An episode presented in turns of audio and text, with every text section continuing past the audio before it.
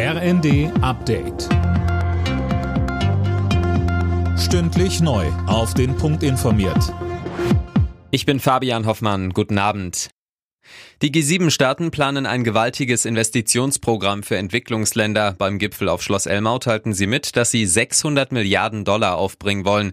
Nicht ganz uneigennützig, Anne Brauer. Nein, die G7-Staaten wollen damit Chinas wachsendem Einfluss in vielen Entwicklungsländern etwas entgegensetzen. Die Milliarden sollen in den kommenden Jahren in Infrastrukturprojekte in ärmeren Ländern fließen.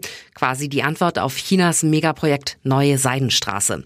Auch China investiert damit in die Infrastruktur vieler Entwicklungsländer.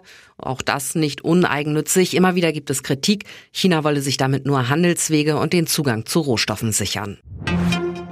Nach den tödlichen Schüssen in der Nähe einer Schwulenbahn Oslo trauert Norwegen um die Opfer. Bei einem Trauergottesdienst waren unter anderem der norwegische Ministerpräsident und Teile der Königsfamilie dabei. Der Anschlag sorgte in ganz Norwegen und international für Entsetzen. Bei den Schüssen waren in der Nacht zu gestern zwei Menschen erschossen und 21 weitere verletzt worden. Der Täter wurde festgenommen und gilt als psychisch labiler Islamist. Das genaue Motiv ist weiter unklar. Die ukrainische Hauptstadt Kiew ist am Morgen von mehreren Explosionen erschüttert worden. Ein Wohnkomplex im Zentrum der Stadt soll beschossen und getroffen worden sein. Feuer brach aus. Zuletzt war Kiew Anfang des Monats beschossen worden. Um das Chaos an den Flughäfen einzudämmen, plant die Bundesregierung den Einsatz ausländischer Hilfskräfte. Das Ziel laut Bild am Sonntag, eine vierstellige Zahl an Fachkräften aus der Türkei nach Deutschland holen, die im besten Fall schon ab Juli einige Monate eingesetzt werden können.